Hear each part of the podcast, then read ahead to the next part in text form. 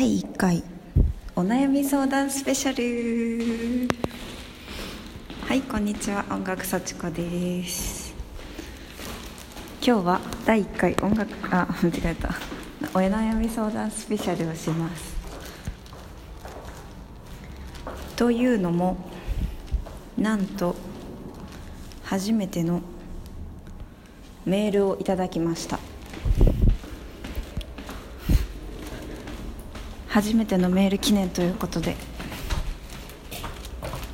更新頻度が高すぎますが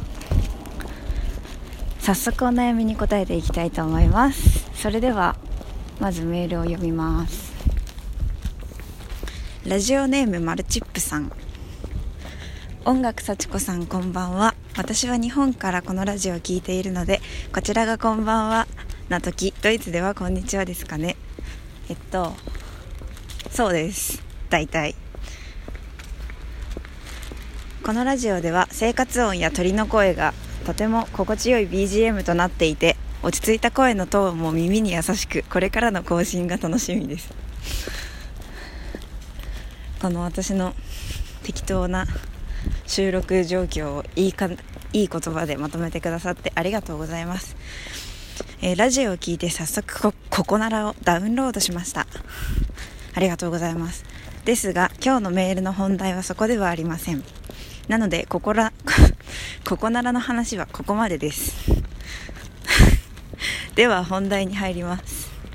最近気分がモヤモヤしていつもより笑顔も少なくなんだか眠くてやらなければいけないことも進みません。私は人と話すのが好きなはずなのですが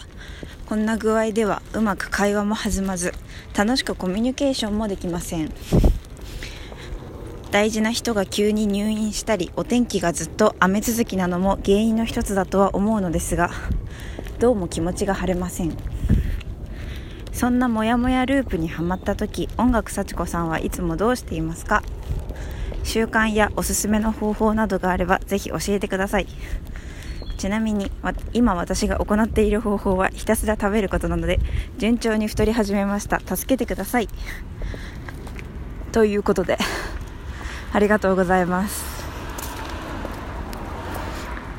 なるほど。いや私もよく何もする気が起きない日はありますね。結局何もしない日もあります。うん。今から話すことは完全に私の私の対策法というか解決法になりますがまあもしかしたら参考になるかもしれないのでお話ししたいと思います。私が気分が落ち込んだ時とかもやもやぐるぐるしてしまった時はとにかく外に出します。うん。というのも私の場合話すとか書くとかそういうふうに外に出し出すことで少し客観視することができてそして自分の中から少し悪いものも出ていくような感じになるからです、えー、私が何かうん良くないこととかがあってとぐるぐるしてしまったらいつも、えー、日本に住んでいた時とっても近所に住んでいた女の子の家をピンポンしてました。それで家に上がってバーッとずっと私の話をしてました。それができたのはその子のその子のキャラクターがキャラクターというか性格がのおかげだと思っていてその子は話を聞くのが好きだと好きだと言ってくれる子でしたしなんか本当に見ていて時々話しすぎて申し訳ないなと思っていたんですが本人にそうそれを言ってもそれでも話を聞いているのは楽しいよというふうに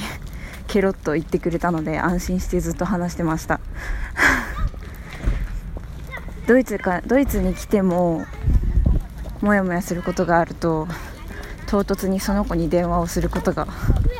とても多くて。そんな風に私は人に話を聞いてもらうことで解決することがまず一つありました。それから2つ目は書くことでした。思っていることをとにかく紙に書いていた時期もあるし最近はパソコンのワードに書いています。とにかくそのまま思っていることを書いています。でそれを読み返すとなんか少し何て言うんですかね客観的に見られるからなのか少し心が軽くなりました。あとこれはうん聞いた話というかなんですけど自分を一人称ではなく三人称として書くとメンタルにいいみたいな話もありました。やってみたこともあります。どうやってやるかというと私はああいうことがあってすごく嫌だったって書くのが一人称ですよね。それを三人称にするので幸子はひどいことを言われ落ち込んだみたいな。なんかね。なんかちょっと中二病の小説書いてる人みたいになっちゃいますけど。でもそれがメンタルにはいいみたいで時々そういうこともします。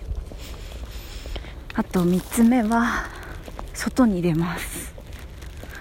歩きます。自然の中を。そうするとこう考えていることが考え事がはかどるというかこう座っているよりも立っている方が立っているよりも歩いている方が脳の回転というのは活発になるらしくてそれを散歩をすると感じます。散歩をすると本当にうんじっとしているよりもずっと悩み事が前進してくれるなと私の場合は思います。そうですね。私も心がすさんでいる時はすさんだ食生活になってしまいます。ね、それでまたすさんだ食生活がすさんだ心を引き起こしてしまうこともあってあまりねよろしくないなと思いますがただそのその時に少し考えることとしてはすさんだ食生活というかなんか本当は食べたくないのにものを食べてしまう時その理由は一体何なのかっていうのを客観的に分析すると少しいいかなと思ってて例えばチョコレートを食べないって決めてるのにチョコレートを買ってしまう時は一体どういう状況だったからなのか。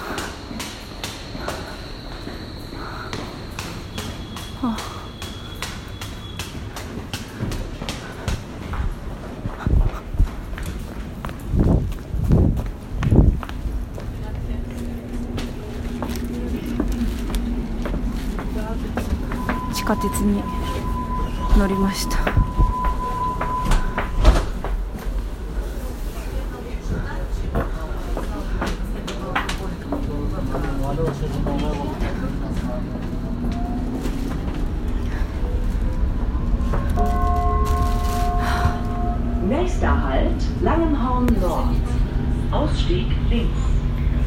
前にあったのは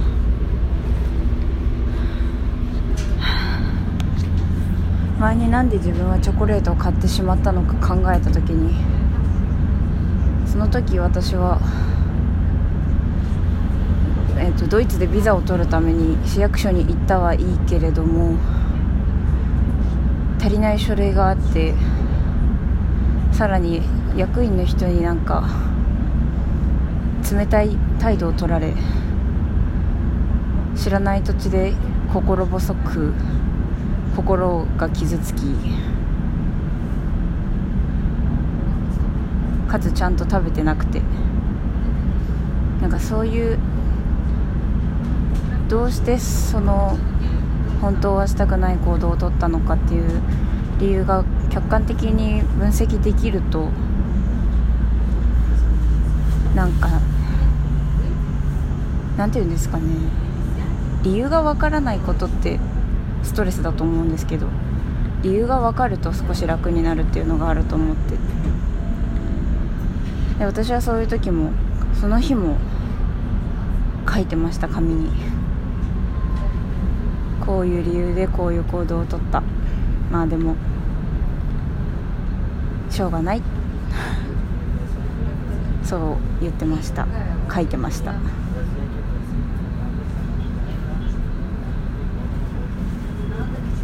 うん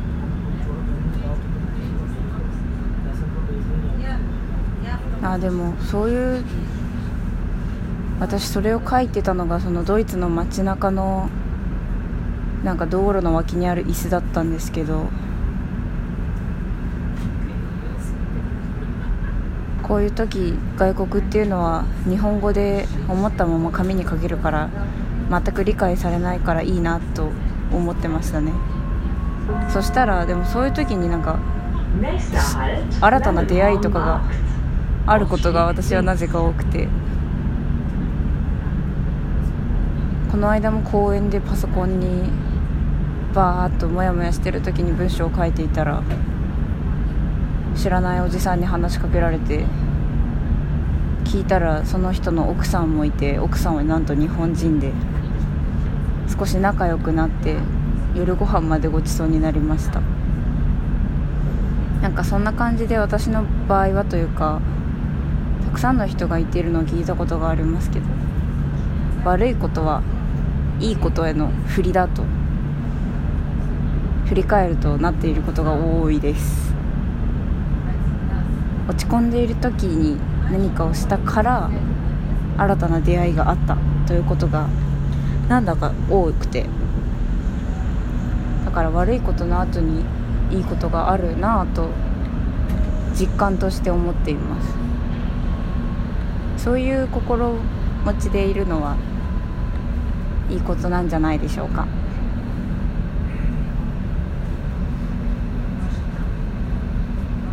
地下鉄の中で私の声がちゃんと聞こえているのか心配ですが今日はここまでにしたいと思います。皆さんメールどんどん送ってきてください。